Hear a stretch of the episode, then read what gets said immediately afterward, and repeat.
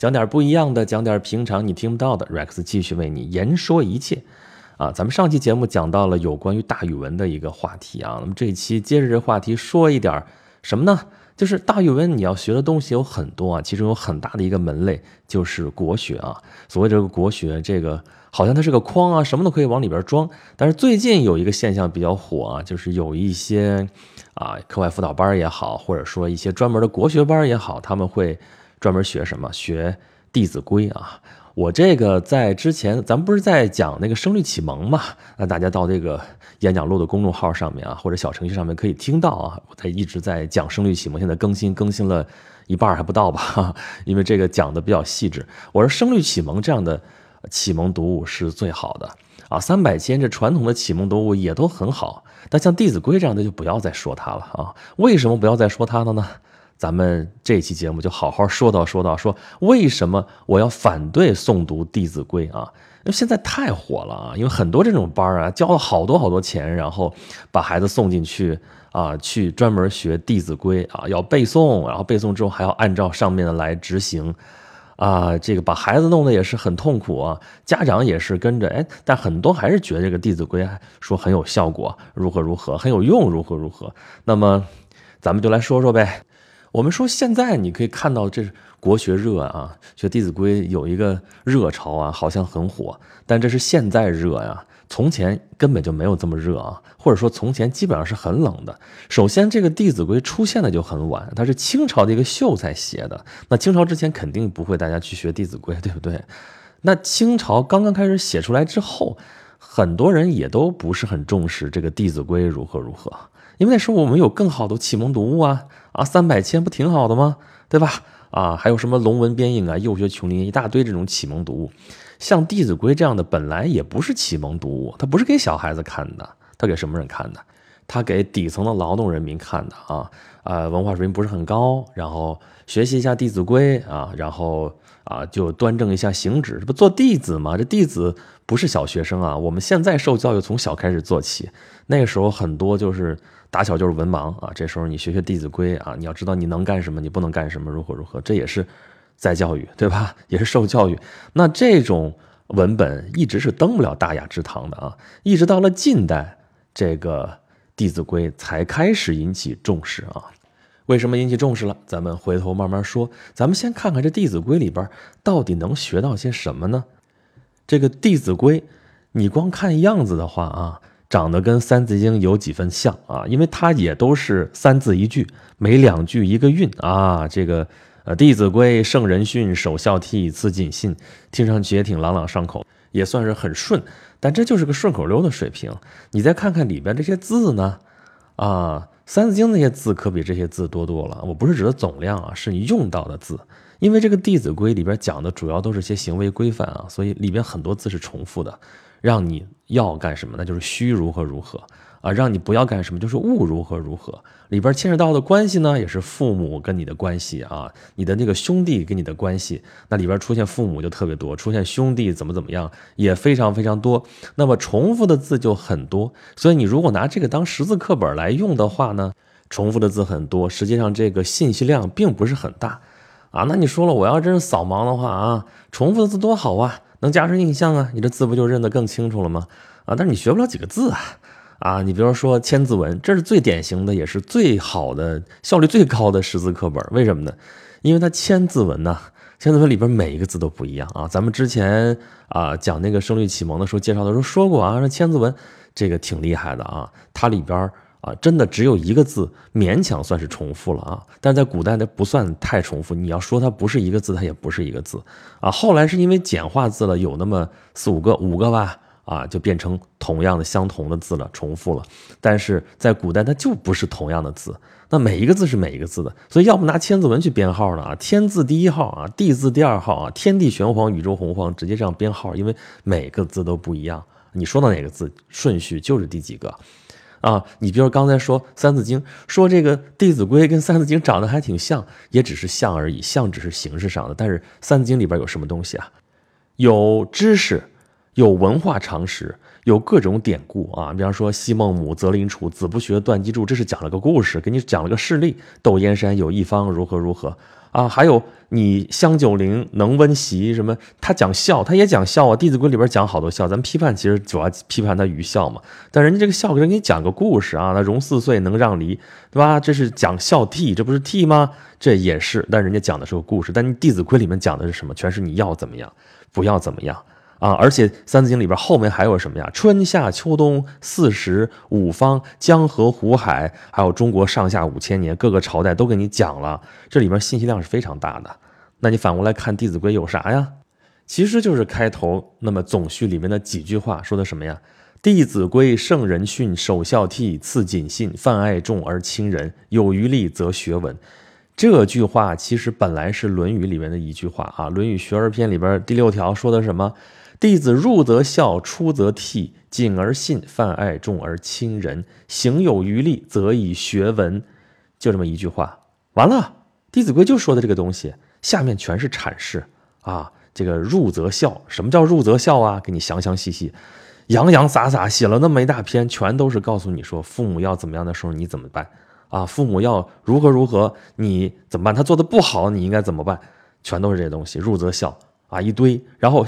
出则悌啊，就是跟兄弟之间又怎么怎么怎么样。然后谨，怎么叫谨？怎么叫信？啊，怎么叫泛爱众？怎么叫亲人？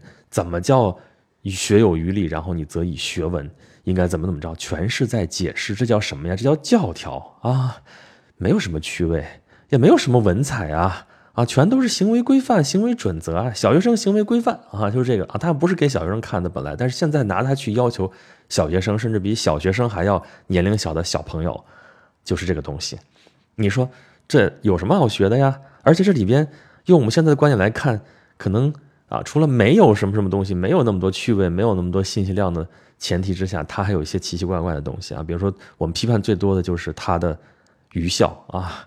我们说愚忠愚孝啊，这里边啊主要说的是愚孝啊，主要就刚才说那个入则孝，这个入则孝，你按理说孝顺孝顺，我们现在照样要讲孝道呀，对父母要孝顺。但是你看你要分析啊，孝是孝，这个顺是顺，顺归顺啊，还有人说要怎么讲孝啊，主要是顺。那这个《弟子规》里边讲的这个顺可是淋漓尽致啊。我不说别的，前面咱不说啊，后面。最后那几句说：“亲有过，见使更；以五色，柔无声。谏不入，悦复谏；好其随，挞无怨。”什么意思啊？什么意思啊？啊，前面有些东西讲的还有挺有道理的啊。父母叫你，你你你赶紧答应是吧？你不能在这懒懒散散的，不能不尊重父母，这没有问题。但我刚才念的是什么？说如果亲有过，父母犯了错误的话，那怎么办呢？他不是让你说你不能纠正他，你纠正他，你得采取什么样的态度？他让你说你要进谏啊！这你看，我们进谏通常用的都是臣子对于君王，我们说要进谏如何如何。但这个地方他说对父母也是要谏，谏使更，你要请求父母改正错误啊！请求哦，不是给人家指出来让你去更改，因为这是父亲父母，不能随随便便说你错了，你得改，而是。父亲大人啊，母亲大人，咱能不这样吗？啊，这不是不是我这口气啊，是什么口气啊？要以五色柔五声，哎呀，要和颜悦色的声音要温柔，跟父母说，哎呀，父亲大人，您这个可能是不是有点问题啊？咱们是不是要改正一下？大概是这个意思。但是后面说什么呢？谏不入，你说了不听怎么办呢？啊，悦复谏，等到父母高兴的时候再去进谏。啊，然后呢还不听怎么办呢？豪气随啊，哭着也得进谏啊。然后呢，踏无怨，你把父母给惹生气了，惹生气了你不能生气，你不能有任何的怨言啊。父母可能要打你一顿出气，你要受着。你会这么干吗？就问你会这么干吗？就是孝道啊，我们现在仍然要提倡孝道，对父母要孝。但是古人这个推崇的这个孝啊。比较极端啊！就这里边还有一句啊，说亲爱我孝何难，亲憎我孝方贤。这父母要是爱我，我反过来孝顺他，这顺理成章的吧？但他说孝何难，你这样讲孝顺的话，有什么好说的呢？这没什么难度啊，对不对？什么时候能够显出来你真的孝顺呢？是亲憎我孝方贤啊！我们古代有那种二十四孝的故事啊。啊，经常有那种父母对他不好，后妈对他就是不好，他还要孝顺父母，就要孝顺后妈啊，牺牲自己，甚至牺牲下一代的生命都要孝顺父母，到这种极端的程度，这就有些过分了啊。所以最核心的就是这个愚孝。那还有呢，后边这个悌，我们孝悌孝悌嘛，孝是对父母的，悌是对谁呢？兄弟之间的啊，这个核心思想也是要尊敬兄长啊，长兄如父。所以这里边写的全都是啊，见到兄长，见到长，你应该怎么样？有些也是有一定道理的，比如说称尊长勿呼名啊，对尊长勿见能啊，你别在长者或者说长兄面前显摆啊，这个思想还是好的啊。但是你显摆显摆，估计也没啥，就就现在来看也没什么大问题啊。呃，下边呢，路遇长。急趋揖，长无言，退功立啊！你路上碰到了兄长，你要干嘛？赶紧跑过去跟人作揖啊！兄长不说话，你就退到一边啊，不要说话。你这这这这，你你做得到吗？啊！长者立，幼勿坐；长者坐，命乃坐啊！兄长先坐，坐的时候你还不敢坐啊，不能坐啊！长者坐下了，让让你坐，你才能坐。再有这么一句，说彼说长，此说短，不关己，莫闲管。你说这对不对呢？其实有点道理。但是如果做到极端，如果就一直不多管闲事的话啊，那这个人与人之间至少是冷漠的啊啊，好吧，反正有这么多我们现在觉得可能不合时宜的东西，实际上是与现代生活脱节的啊，因为我们现代社会跟古代那个社会已经很不一样了。那是农业社会，我们现在是工业社会，或者说啊，工商社会、现代社会，现代社会的组织形式和古代那种农业社会的组织形式就完全不一样。那么，在农业时代可以管用的这些人与人之间的关系，在现代社会可能就是不管用的。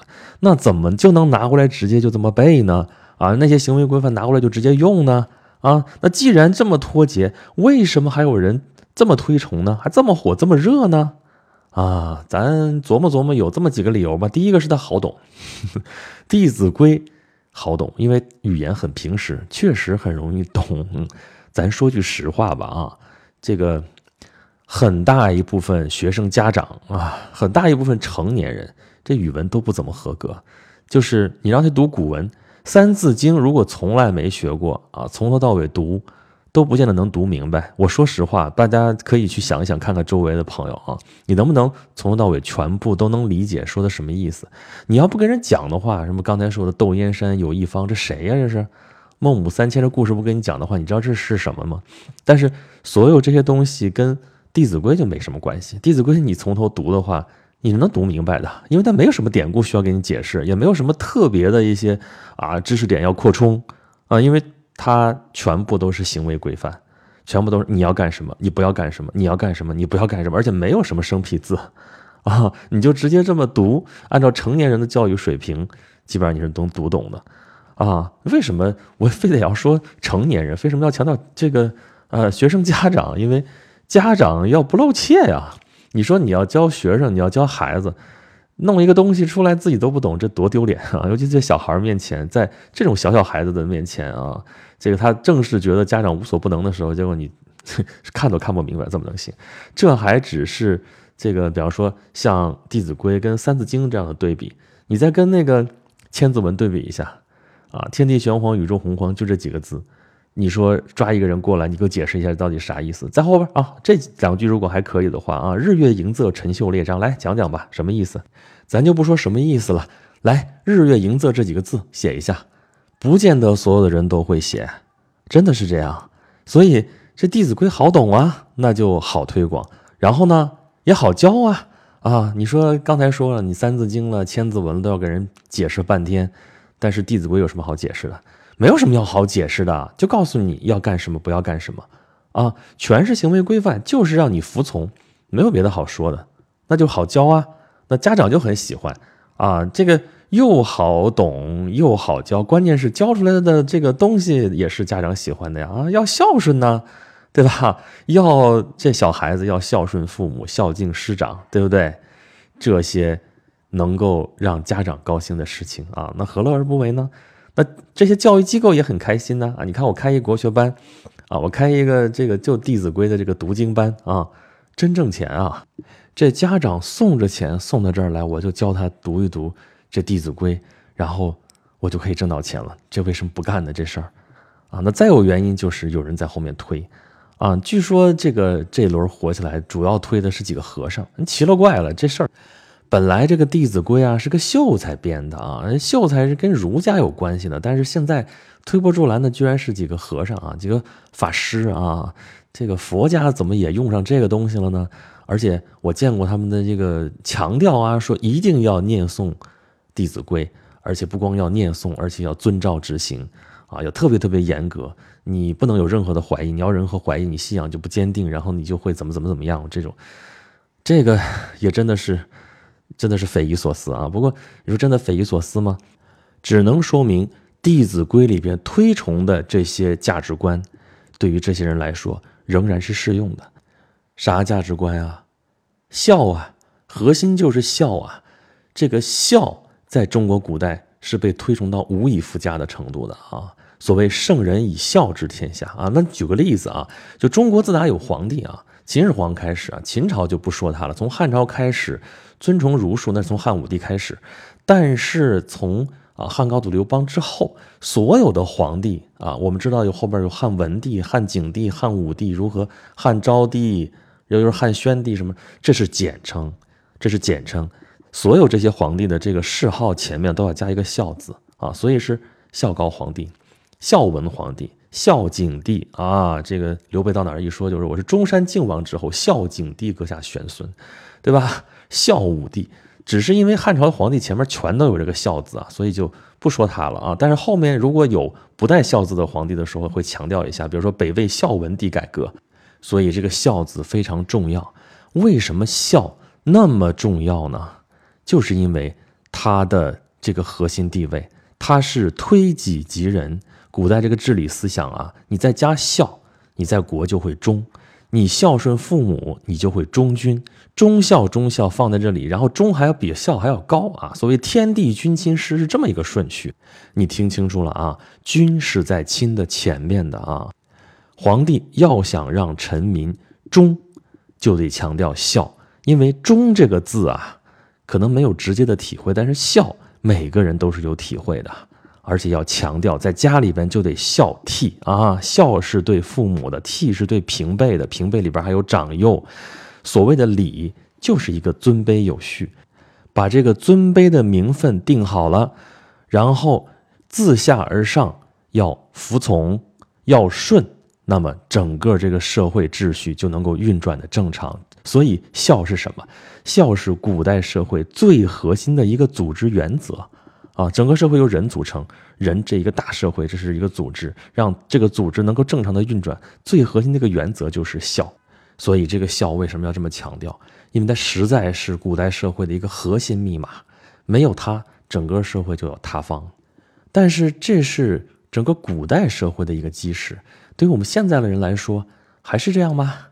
啊，我们现在照样要孝顺父母啊，一定要尊敬师长，这种原则我们依然保留。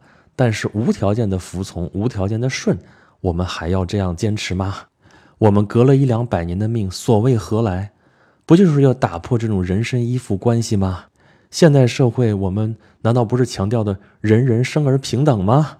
啊，父子之间有长幼之别，但是都是公民，是不是？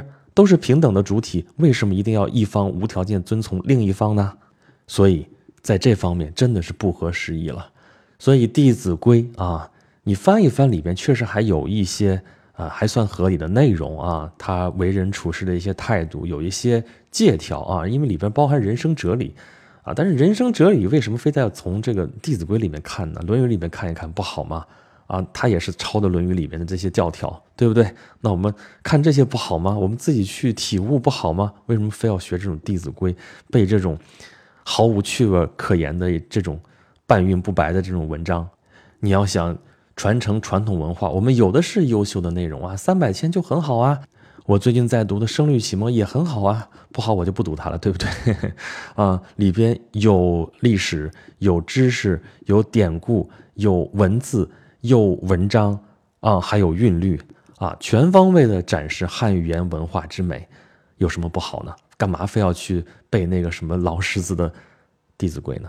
像这种文本，我们知道有这么个东西，然后有时间的时候扫一扫，一看就明白了嘛，你就放一边就好了啊。我们承认它是我们老祖宗留下来的东西啊，但是没必要去推崇它，尤其是里边的价值观跟现在已经不合时宜的情况之下。